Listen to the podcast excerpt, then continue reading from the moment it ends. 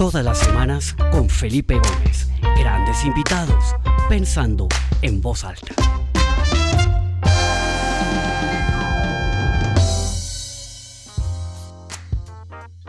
Bueno, qué alegría estar con ustedes eh, de nuevo en Pensando en Voz Alta. Mi nombre es Felipe Gómez, quiero darles la bienvenida por estar otra vez conectados. Veo mucha gente que se conecta desde distintas partes del mundo. Qué alegría ver tantos nombres conocidos de gente que todos los martes se conecta acá regularmente. Muchas gracias por su apoyo. También veo una cantidad de nombres nuevos, personas que no conozco. Bienvenidos a Pensando en Voz Alta. Está su casa, un espacio que comenzó cuando comenzó la pandemia en marzo del año pasado en el que buscamos tener un invitado de alguna parte del mundo, también con alguna especialidad o algún foco eh, interesante. Hemos tenido artistas, escritores, empresarios, eh, ejecutivos, periodistas, políticos, un poquito de todo y ha sido un espacio que por lo menos a mí me ha enseñado muchísimo y espero que a ustedes también. Y bueno, ha sido una aventura súper bonita porque además del programa pues salió un libro con las primeras 15 entrevistas que publicó Intermedio Editores en Colombia y tenemos ya el podcast también que mucha gente escucha. Tenemos eh, la página web www.pensandoenvozalta.com donde todas las semanas quedan publicadas las entrevistas y las conversaciones y, y pues se ha convertido en un proyecto muy bonito gracias al apoyo de todos ustedes. Entonces, bienvenidos a esta nueva edición. Hoy tengo una invitada espectacular una invitada que ha tenido una acogida impresionante. Mucha gente se ha inscrito a la, a la sesión de hoy. Es una mujer maravillosa, eh, María Fernanda Suárez, una persona que ha tenido una carrera súper interesante, una persona que ha eh, transicionado entre distintos mundos, el mundo público, el mundo privado, eh, en sectores, ha pasado al sector financiero, al sector de energía, al sector de hidrocarburos, ahora está en consultoría. Eh, y entonces, como viendo un poquito su trayectoria, se me, se me ocurrió como enmarcar la conversación alrededor del tema de las transiciones. Entonces, pues creo que va a ser bien entretenido. María Fernanda, bienvenida, pensando en voz alta. Esta es tu casa, qué alegría tenerte acá. Felipe, gracias por esta invitación, delicioso y qué chévere ver tantos nombres em, conocidos, así que muy rico que vengan a conversar aquí este ratico. Espectacular, María Fernanda. Pues entremos en materias, tenemos media horita, no es mucho tiempo. Y pues como lo pusimos en el texto de introducción, el, el, el, transicionar, ¿no? Y yo creo que tú has sido una persona que no solamente ha experimentado muchas transiciones, sino que ha liderado una serie de transiciones súper interesantes en tu vida. Muy interesante conocer sobre eso.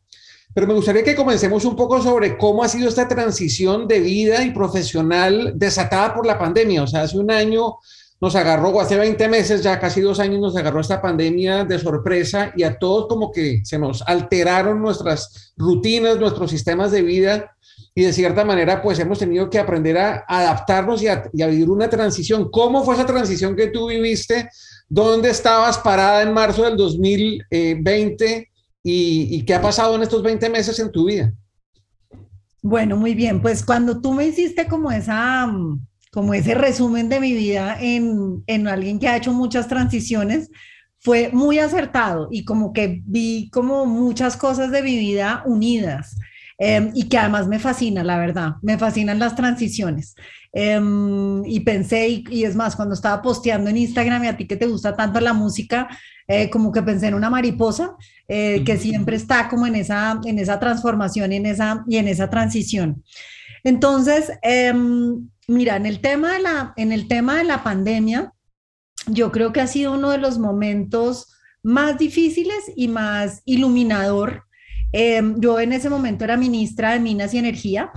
Mm, muy curiosamente, em, digamos que vi un poco como la luz de lo que venía y de la crisis que venía, porque por mi historia en el mundo de energía y en el mundo de mercados financieros, em, cuando se rompió el acuerdo de la, de la OPEP, dije, esto es mucho más grande que lo que estamos viendo eh, y, tenía todo el tema de mercados financieros y cómo eso nos podía generar una crisis eh, y me había tocado liderar con muchas crisis. Entonces, todo lo primero que hice fue planear porque dije, acá puede pasar lo que sea, pero los colombianos tienen que tener luz y gas en su casa, em, es, lo, es lo que más nos tiene que, que importar. Y después, em, ya en la en la presidencia, eh, pues empezamos a discutir desde el Consejo de Ministros cómo, pues un poquito cómo venía la cosa y el presidente al principio me pidió que lo acompañara y, fue algo que tal vez se ve mucho menos, em, pero realmente fue un momento muy retador, un momento en que en 15 días tuvimos que preparar al país para que, la, pues para que nos encerráramos y, Mm, y, todo el mundo tuviera comida y tuviera servicios y, y a, a, los pensionados les llegara la plata por transferencia electrónica cuando hacían eh, casos y que pues cuando, cuando siempre hacían fila.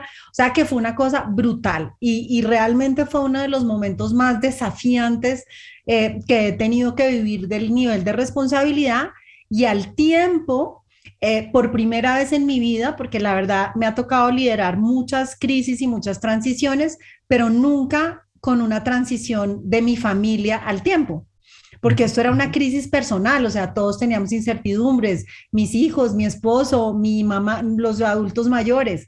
Entonces fue un momento, uy, eh, de mucho aprendizaje, de mucho, de mucho, de mucho aprendizaje eh, de la velocidad de tener que transitar en un tiempo tan cortico.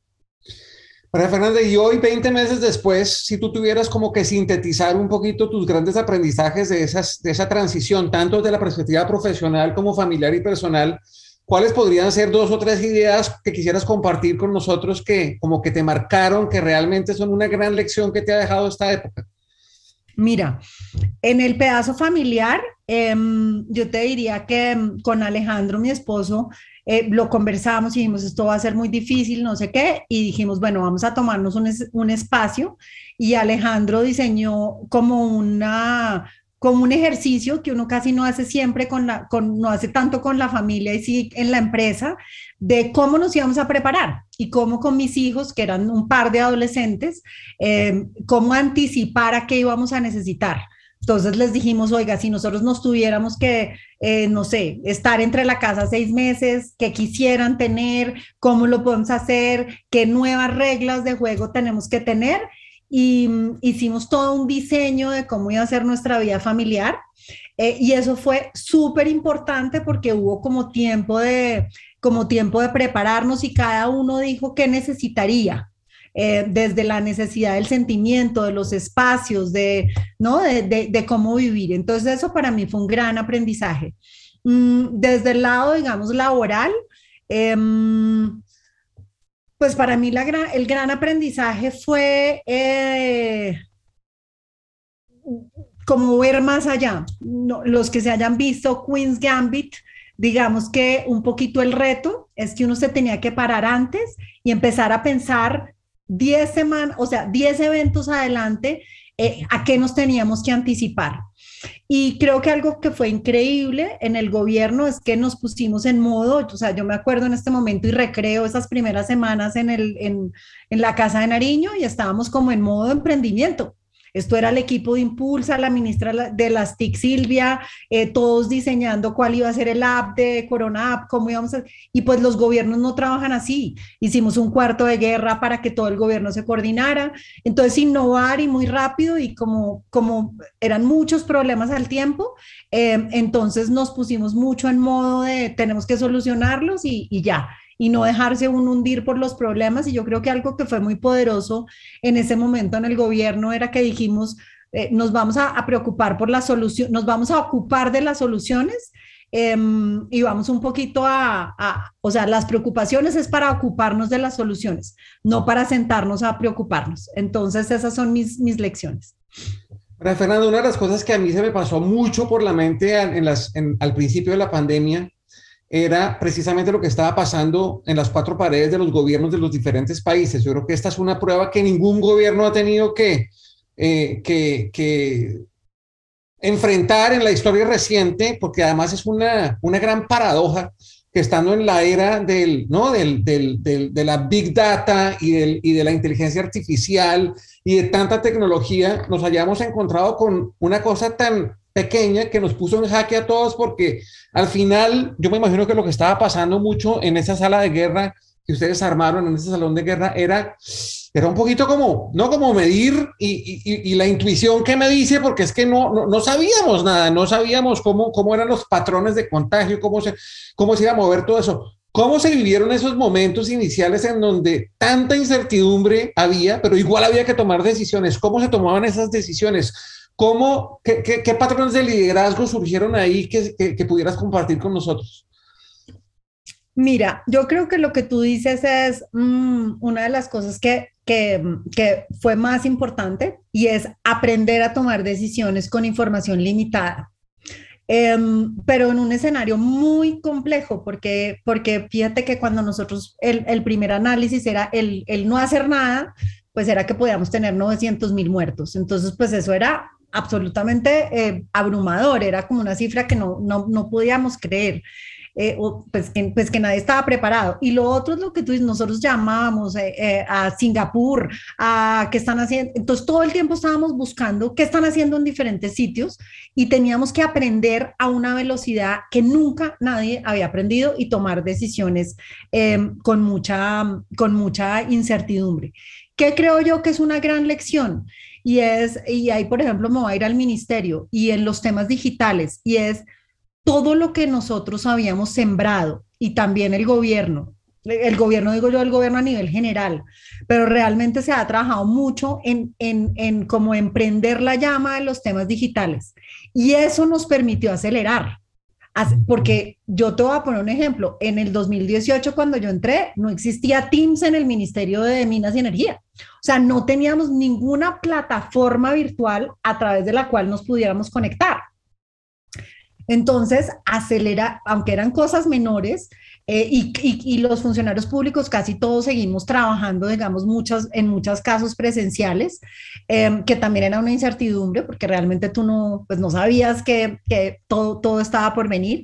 Acelerar los temas digitales fue otro tema que fue muy rápido y acompañar a la gente como en esa, como en esa transición porque las habilidades digitales estaban muy poquitas. Y creo que nos quedó una lección y yo creo que eso es una lección para empresas, una lección para el gobierno, una lección para las personas, que muchas veces tenemos herramientas em, al alcance de nuestra mano y que haber de alguna manera procrastinado y no aplicar esas herramientas de avance nos hizo estar un poquito behind the curve en, em, en, en nuestra capacidad de adaptación. Entonces yo diría que como lección es, oigan, todas las herramientas, uno tiene que acelerar la entrada de esas herramientas porque, porque uno pensaba que la competencia era lo que lo iba a, generarle la irrupción em, y por eso dicen que el mejor acelerador de la transformación digital fue el COVID, que era algo que, pues, que nadie esperaba. Total, y ese, era un tema, ese es un tema que hemos tratado de manera recurrente con varios invitados acá en el programa y yo creo que definitivamente es una cosa que, que es evidente y que yo creo que veremos los frutos de eso realmente más adelante, porque hasta ahora estamos como realmente consolidando, ¿no? Todas esas herramientas y todas esas prácticas que nos ayudaron a, adoptar esas tecnologías y esas nuevas formas de trabajar. Pero Fernanda, en otra línea, digamos que claramente, pues tú estuviste ahí metida en el cuarto de guerra trabajando con el presidente, con nosotros ministros en toda esta transición pero al mismo tiempo yo veo un poco tu trayectoria ha sido una vida, como lo dije al principio, en donde ha habido una serie de transiciones, empezando por la industria, empezaste en el sector financiero, luego te fuiste a las pensiones, luego te fuiste a una empresa mixta que era Copetrol de hidrocarburos, luego te fuiste al gobierno, ahora estás en el sector privado liderando una gran firma de consultoría. Cuéntanos un poquito esas, es porque digamos el paradigma, digamos, convencional es que uno como que tiene que especializarse, ¿no? En una industria o en, eh, y hay gente que hace la carrera pública o la carrera privada, pero, pero el ver, digamos, esa, esa riqueza de experiencia que tú has tenido en distintos sectores, en el sector público, en el privado, en, el, en, en, en instituciones sin ánimo de lucro, eh, impulsando iniciativas súper interesantes, Cuéntanos un poquito qué es lo que te lleva a, explorar eso y qué beneficios ha traído eso para tu vida, eh, como para, entender un poquito, ¿no? Eh, cómo, está, cómo están conectados esas, esas ideas en una persona que le gusta tanto explorar en distintas, en distintas partes.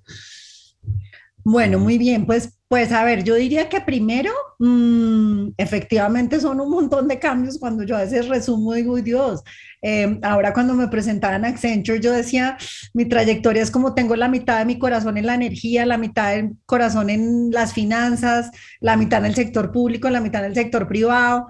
Em, hay como dos, elementos que he concluido ex post, ¿no? Esto nunca es como que uno ex ante hubiera dicho eso, es un poquito como la consecuencia de, las oportunidades que se me han dado y cómo, y cómo, los cómo las he tomado. Em, y diría, lo primero es que eh, mm, aprendí, y esto digamos que a lo largo de diferentes decisiones, a no tener miedo de enfrentarme a desafíos que no conozco, em, sino a confiar em, en mi capacidad de aprendizaje. Y esa misma capacidad de aprendizaje eh, y, saber que todos los días quiero aprender y, entender que lo que más me gusta en la vida es aprender, em, es en donde encontré un poco como mi sweet spot, en donde dije, porque, porque claro, ha habido cambios, eh, entonces te voy a poner el primero, yo era, eh, yo estaba en la banca, pero pues 12 años en, en, multinacional, ¿no? Súper eh, eh, estilo, pues City, Bank of America, IBM AMRO, em, en renta fija y cuando entro al fondo de pensiones a porvenir, pues se me abrió un mundo gigante porque entré a, a, todo tipo de productos financieros, em, a una compañía eh, colombiana que era totalmente diferente desde el punto de vista cómo funciona. Y ahí vi dos cosas, vi cómo podía aplicar muchas de las cosas que sabía en lo otro, pero lo rico que era aprender de muchas cosas nuevas. Fue como mi primer momento así eh, de apertura y en donde aprendí de muchos sectores. Entonces, aprendizaje, aprendizaje súper clave, eh, medírmele, digamos, al riesgo de aprender cosas nuevas y que uno, y además eso es muy raro, porque uno llega a CEO y dice, no sé nada, o de CFO de Ecopetrol, digo, no, no sé, pues no sé nada, no, estoy siendo muy exagerada, pero, pero, pero, pero que a uno no le dé miedo preguntar, que por ser uno líder, uno pueda no saber y darse la capacidad de, de descubrir. Y lo que he descubierto también es que es muy valioso cuando llega un líder que tiene la capacidad de ver las cosas como con hoja en blanco porque tiene muy pocas cosas preconcebidas de un negocio, de un negocio determinado. Eso ha sido yo creo que el otro punto muy útil. Y algo que para mí fue muy iluminador es un discurso que dio Steve Jobs en Stanford, en un, un speech de graduación, en donde dice lo valioso que es integrar todos los puntos del conocimiento y del conocimiento y de las experiencias personales.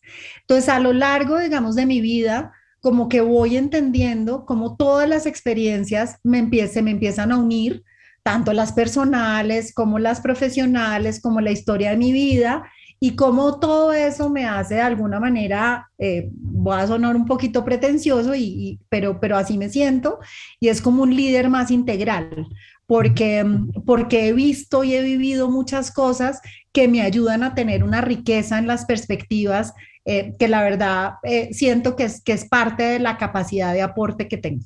Súper interesante y hablemos un poquito, María Fernanda, del miedo, ese miedo que tú dices que tú decides transformar ese miedo en unas oportunidades de aprendizaje, el, que no está mal uno llegar a un sitio donde no conoce el sector, de pronto no conoce a la gente, porque al final yo creo, y esto pues, pues se ha comprobado que, que las habilidades transferibles de un líder al final pues aplican a cualquier industria y a cualquier tipo de institución, sea pública, privada, educativa, del gobierno, eh, con ánimo de lucro, sin ánimo de lucro, etcétera. Si uno tiene como esa capacidad de soñar, esa capacidad de comunicar, eh, de acompañar a la gente en ejecutar planes con, con, precisión y con excelencia, en inspirar a la gente, ese tipo de, ese tipo de, de habilidades son totalmente transferibles, ¿no?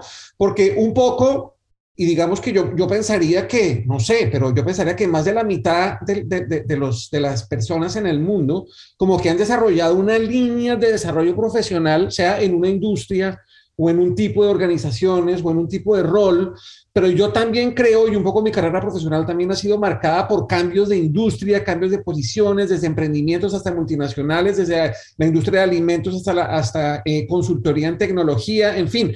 Y, yo creo que eso enriquece muchísimo a las personas. ¿Qué le podrías decir tú a, las personas eh, que están acá conectadas, jóvenes, que están comenzando sus carreras? Eh, ¿Cuál camino es, es yo, creo que ambos caminos son válidos, pero ¿cuál recomendarías tú? ¿Un camino de especialización y de crecer en la misma industria, en el mismo sector o en el mismo nicho? ¿O un camino más de exploración, más abierto, más variado, que te, que te pueda, no sé, eh, complementar o, o, enriquecer más tu vida y tu conocimiento y tu experiencia profesional? ¿Qué podrías tú compartir en ese sentido? Mira, yo, yo no recomendaría, sino yo recomendaría una sola cosa y es asegurar eh, que en lo que escojan sean felices eh, de verdad y que, y que se la gocen. Yo digo todo el tiempo que yo em, nunca he trabajado en mi vida porque siempre me han pagado por hacer lo que me gusta. Em, entonces, eh, para mí, y, fíjate que, por ejemplo, en los temas de, del estilo de vida o de las mujeres o del liderazgo, de lo que yo digo, uno lo que tiene que encontrar es autenticidad con lo que le gusta y gozarse las cosas. Creo que si uno siempre se está gozando las cosas, uno da todo, em, entrega con pasión y creo que, que un líder auténtico, un líder apasionado, que cree en lo que está haciendo, esa energía, esa energía se siente, esa energía, esa energía se vive. Y uno pues está pasando feliz. Entonces, eh, entonces es muy, es muy rico eso. Y, ese sería mi, mi, consejo. Si uno está en una industria y esa industria la hace feliz y si uno con eso goza y, y profundizar y llegar más, eso lo hace, está bien. Pero si uno ya está aburrido y dice, qué pereza, o sea, si uno el, el, el, lunes dice, qué pereza, otra vez una semana de trabajo, uy, no, exploren y cambien y miren y busquen nuevas cosas, que el mundo es demasiado amplio y yo sí creo que desde el aprendizaje. Nosotros, yo soy todavía la generación de, ¿no? Estás en el colegio, la universidad, haces tu posgrado eh, o, tu, o, tu maestría o lo que sea, em, y después de eso trabajas. Em, y pues el mundo va a ser tan distinto y es tan distinto hoy en día en donde tú realmente vas a ser más in and out, en que tú, tú tienes que aprender todo el tiempo. Eh, y eso da la posibilidad de, de, reinventarse, aunque sé que es una palabra bien trillada, em, pero de, de estar cambiando. Y para mí, sinceramente, es más valiente quien decide tomar una nueva aventura, a pesar de todos los riesgos que eso implica. Em, que uno quedarse haciendo fuerza y, y solamente dedicándose, digamos, a, a, quedarse en un trabajo para, porque, porque le da el bienestar económico, por ejemplo.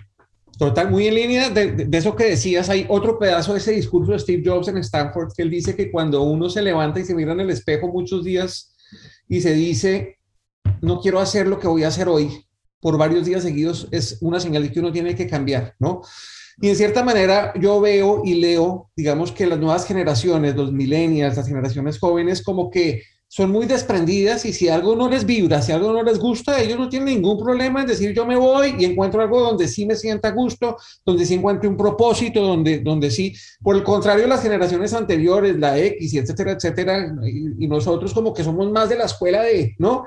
Uy, no, pero la seguridad, ¿no? Y yo me tengo que quedar acá porque todo esto, ¿no? ¿Qué, qué consejo le podrías dar tú a las personas que están en ese momento en su vida donde en las mañanas se miran en el espejo y dicen, uy, no, qué era lo que voy a hacer hoy otra vez, porque yo me, sé y conozco mucha gente que está viviendo eso en este momento, pero no todo el mundo tiene esa, esa, esa, ¿cómo se llama? Esa fortaleza, esa, esa, sí, sagacidad de poder tomar esa decisión, porque no son decisiones fáciles. ¿Qué podrías decirle tú y cómo podrías aconsejar a la gente para que dé ese paso, para que puedan encontrar una transición en su vida que los haga más felices, que es finalmente el, consejo que tú nos estás dando? Um, pues yo creo que hay un pedazo que es, um, a ver, uno como, como ser muy franco consigo mismo y conocerse a sí mismo y saber exactamente qué lo tiene ahí en, en un lugar eh, entender ese que lo tiene ahí, qué cosas uno está dispuesto a sacrificar, porque pues tampoco, o sea, eh, digamos que todo tiene sus riesgos y todo tiene sus sacrificios y, y, mm, y a veces, eh, y uno tiene que entender cómo esos trade-offs es muy importante. Y, y, yo creo que preparar las transiciones y decir, oiga, si yo quiero transitar, quiero que, quiero hacerlo de, de, alguna manera, de una manera ordenada. O sea, uno tiene que prepararse financieramente para transitar porque implica unos riesgos eh, y, eh, y, confiar en las habilidades que uno tiene. Yo, yo tal vez encuentro que muchas veces cuando, cuando la gente se queda atrapada, um, hay un tema de confianza, de confiar en uno mismo. Eh, entonces, em, entonces, a mí, al final, en estas transiciones que he hecho, eh, me ha parecido que el riesgo vale la pena tomarlo. Em, pero ese riesgo viene a un costo, porque cuando tú entras a una industria nueva, em, pues tú sí o sí tienes que trabajar más porque tienes que aprender al tiempo que haces. O sea, yo entré a Ecopetrol en el 2015 eh, con el barril de petróleo a 80 dólares y a los tres meses estaba en 30 y estábamos en un riesgo financiero gigante y pues para yo poder tomar las decisiones que teníamos que tomar, eh, pues yo no me podía dar el lujo de que estoy aprendiendo. Entonces, pues tuve que hacer una inmersión que tiene unos costos personales de fines de semana, trasnochar, unos costos para mi familia gigantes, pero pues yo estaba pasando buenísimo y me divertí aprendí feliz y sufrí y tal. Entonces, es al final y decir, oiga, ¿cómo, cómo hago ese equilibrio y cómo busco? Y cada persona tiene unas cosas distintas. Hay gente que el equilibrio de su vida personal y su vida laboral es lo más importante. Y si el equilibrio es lo más importante, lo más, más importante, pues de pronto el trabajo más estable y que uno más conoce es en donde tú puedes tener mejor equilibrio. Em, entonces yo creo que hay muchas variables y es un camino como muy personal. Eh, pero mi consejo sí sería es, hay miles de alternativas, miles de alternativas. Siempre que uno tenga claro cuáles son las prioridades, si es equilibrio, si es plata, si es eh, liderazgo, si es propósito y cómo se combinan esas cosas, todo tiene un trade-off, eh, pero no se queden infelices. Espectacular. Mira, el tiempo vuela, ya llevamos 26 minutos, se nos está acabando el tiempo y yo quisiera ah, como finalizar un poquito en tu, en tu situación actual. Tú venías trabajando con el gobierno, ministra de Minas, apoyando al presidente y a todo el equipo en toda esta transición y en el manejo de esta crisis gigantesca se te pareció una oportunidad fantástica de liderar una gran compañía de consultoría que en cierta manera yo cuando estaba escribiendo el texto pensaba, esa es una organización que lo que quiere es ayudarle a sus clientes a transicionar de una manera efectiva y eficiente en sus procesos de cambio culturales, de implementación tecnológica, de replantear los modelos operativos, etcétera. Entonces tú estás ahorita como una catalizadora, una impulsadora, una facilitadora de estos procesos de transformación para todos tus clientes, ¿no?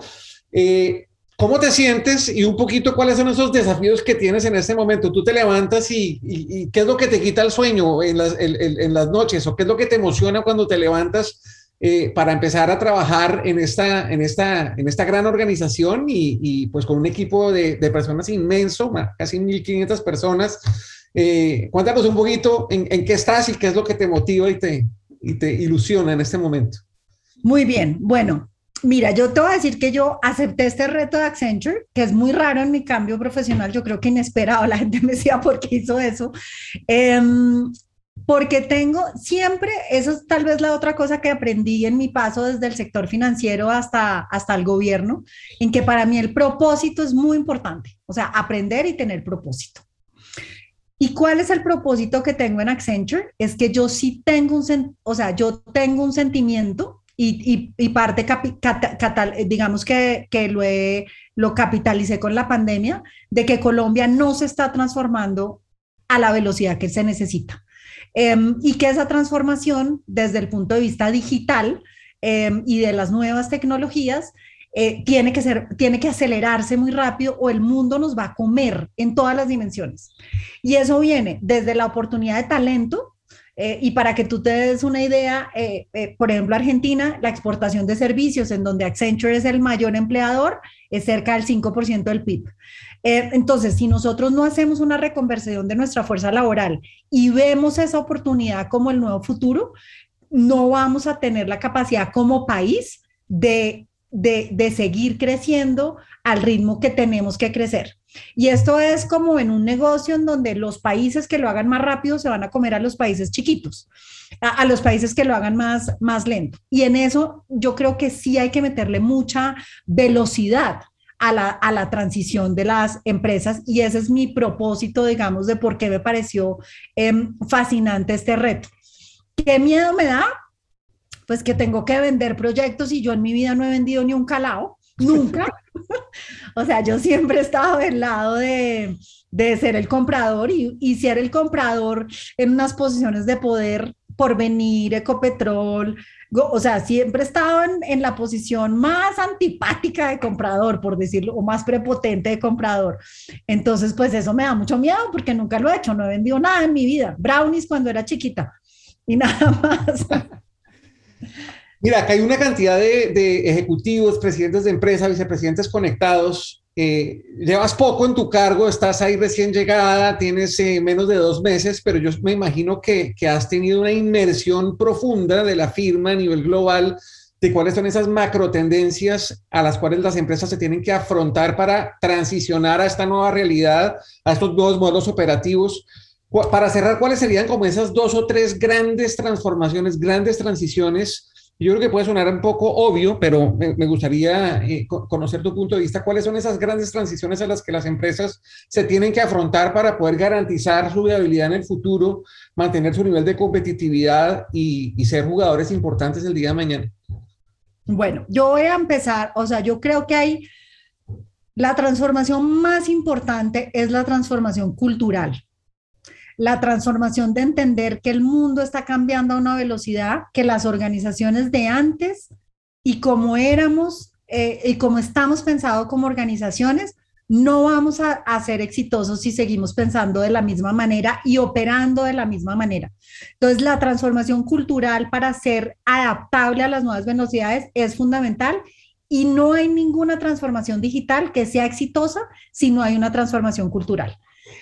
La transformación digital es una transformación que no se trata de, em, que cambien los sistemas, eh, que eso es muy importante. Hoy en día todos los negocios son digitales, ya no hay ningún negocio que no sea digital, desde el punto de vista de eh, eh, em, impresión a 3D, em, cómo se va a cambiar todo el tema de realidad virtual, lo que estamos viendo con el cambio de Facebook a Meta es solamente un poquito para verse, digamos, como en esa perspectiva y todos los negocios están cambiando. Entonces yo ahí diría que en términos de tendencias y para Colombia, eh, creo que todo lo que tiene que ver con cadenas logísticas y todo lo que tiene que ver con em, cuarta revolución industrial y automatización de los procesos, realmente digamos que uno en todos los procesos en donde tenga personas en los procesos de logística, eh, hay una oportunidad. Esa es, la, esa es la realidad, digamos, desde el punto de vista de robótica.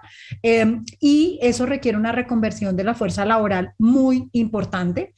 Eh, el otro cambio para mí fundamental, y creo que en eso las empresas colombianas tienen una gran oportunidad, es decisiones basadas en data. Em, lo que uno puede hacer hoy con el procesamiento de data y descubrir capas y descubrir eh, soluciones a problemas eh, de una manera muy distinta porque uno está integrando data no solo de la empresa, sino de muchas otras capas que te permite ver los problemas desde un punto de vista diferente, es, es, es muy importante. Eh, yo creo que en el tema, por ejemplo, de e-commerce, en el tema de cómo se hace el mercadeo, en el tema de entender que, porque hoy en día pasa una cosa muy curiosa y es que seguimos haciendo publicidad masiva en redes sociales. Eso es como perder la plata, porque hoy el poder de las redes sociales es el poder de que tú hagas targeting de esas audiencias y le llegues al, al, al, al target preciso. Si no, es mejor pautar en televisión. ¿Y cómo coges todo el conocimiento de los clientes para que realmente eso retroalimente todo el tema tus campañas? E-commerce es una cosa que va a revolucionar y todo el tema de plataformas aún más. Y dejaría los dos últimos que creo que son los, los más revolucionadores desde el punto de vista transversal. Uno, el tema de sostenibilidad. Yo creo que las empresas seguimos pensando que sostenibilidad es responsabilidad social y cuidar el medio ambiente y eso no es sostenibilidad y eso muy relacionado con mi tema de energía, pero, pero va a venir, o sea, la próxima transformación digital es la transformación de sostenibilidad, la de la próxima década y la de la próxima década es la transformación del futuro del trabajo. Em, y en el futuro del trabajo, eh, no es si vamos a trabajar desde la casa o desde la oficina. Eh, viene un cambio monumental y esta es una vista, digamos, un poco personal, pero viene desde un punto de vista, por ejemplo, en que tú es muy, es imposible que tú tengas, no es imposible, pero tú no puedes tener con los mismos beneficios contento a una persona de 50 años y a una persona de 20. Están buscando cosas distintas, necesitan cosas distintas, quieren trabajar a, cosas distintas. Y el poder de lo digital es que tú hagas eh, hecho a la medida un, como un trabajo y unos beneficios casi que personalizados. Wow. Eso hoy todavía suena muy, ¿no? Como así. Pero, ¿y cómo haces para que una organización funcione en un mundo en donde los empleados em, vamos a tener, eh, digamos que nuestro, nuestro empleo personalizado. Y fíjate que ese es uno de los grandes desafíos cuando ves lo que está viviendo Estados Unidos con el Great Resignation, Em, ¿no? Es un, es un desafío gigante, o sea, cuando tú no consigues empleados, no consigues el talento, tienes inflación de talento, eh, pues es un tema muy, muy desafiante y no es el problema tradicional que hemos tenido. Uy, súper interesante. Mejor dicho, todos los que están acá conectados en posiciones de liderazgo, levanten su cara y a donde miren, eso hay que transformarlo. Así es un poco el mensaje. No estamos en una, en, en, una era de cambios y en un cambio de era. Yo creo que eso fue un tema de, de, hace un par de, de, semanas. Este tema del great, Resignation que comentas es súper interesante y les anticipo que en diciembre 7 tengo un invitado fantástico. Vamos a hablar de ese tema es el director general de Egon Sender para Estados Unidos, entonces nos va a contar desde adentro, desde las tripas de una firma líder de headhunting, qué es lo que está pasando con el, con el, con el Great Resignation. Eh, pero bueno, en fin, María Fernanda, ha sido espectacular, creo que, que, que nos has abierto los ojos frente a una realidad, eh, pues que todos sabemos que estamos en un momento de transición y de cambio, pero pues creo que ha sido muy clara en, en dimensionar eh, no solamente la magnitud, sino la variedad ¿no? de, de, iniciativas que hay que afrontar desde una perspectiva eh, empresarial y desde, naturalmente, de, de, los líderes de las empresas. Entonces, de verdad, te agradezco mucho tu tiempo, ha sido eh, delicioso conversar contigo, el tiempo voló, acá nos podríamos quedar mucho tiempo más conversando, ha sido súper ameno. Y antes de hacerte el micrófono para que te despidas, simplemente quiero agradecerle a las casi 100 personas que se conectaron hoy desde distintas partes del mundo, ha sido un gusto tenerlos. Esta entrevista va a quedar grabada tanto en video en la página web www.pensandoenvozalta.com como en podcast, en Apple y en Spotify y en Google para que lo puedan escuchar, compartir, ayúdenos a regar esto para que más gente lo pueda escuchar. Creo que son mensajes súper valiosos. Y nos vemos la semana entrante, el próximo martes a las 12 del día, donde tendré un invitado también fantástico que les anunciaré entre hoy y mañana en la página web. Entonces, de verdad, muchas gracias y para Fernando, te cedo el micrófono para que te despides. Bueno, Felipe, no, muchas gracias a todos por estar acá. Muy chévere toda la gente que se, que se conectó hoy. Y yo les me despediría con un mensaje de, de atreverse a cambiar y acelerar los cambios. Es una época de una aceleración del cambio em, en, donde, en donde estar congelado cuesta mucho. Em, no podemos salir adelante congelados. Excelente, María Fernanda, muchas gracias. Nos vemos pronto y a todos nos vemos la semana entrante. Chao. Chao, un abrazo para todos.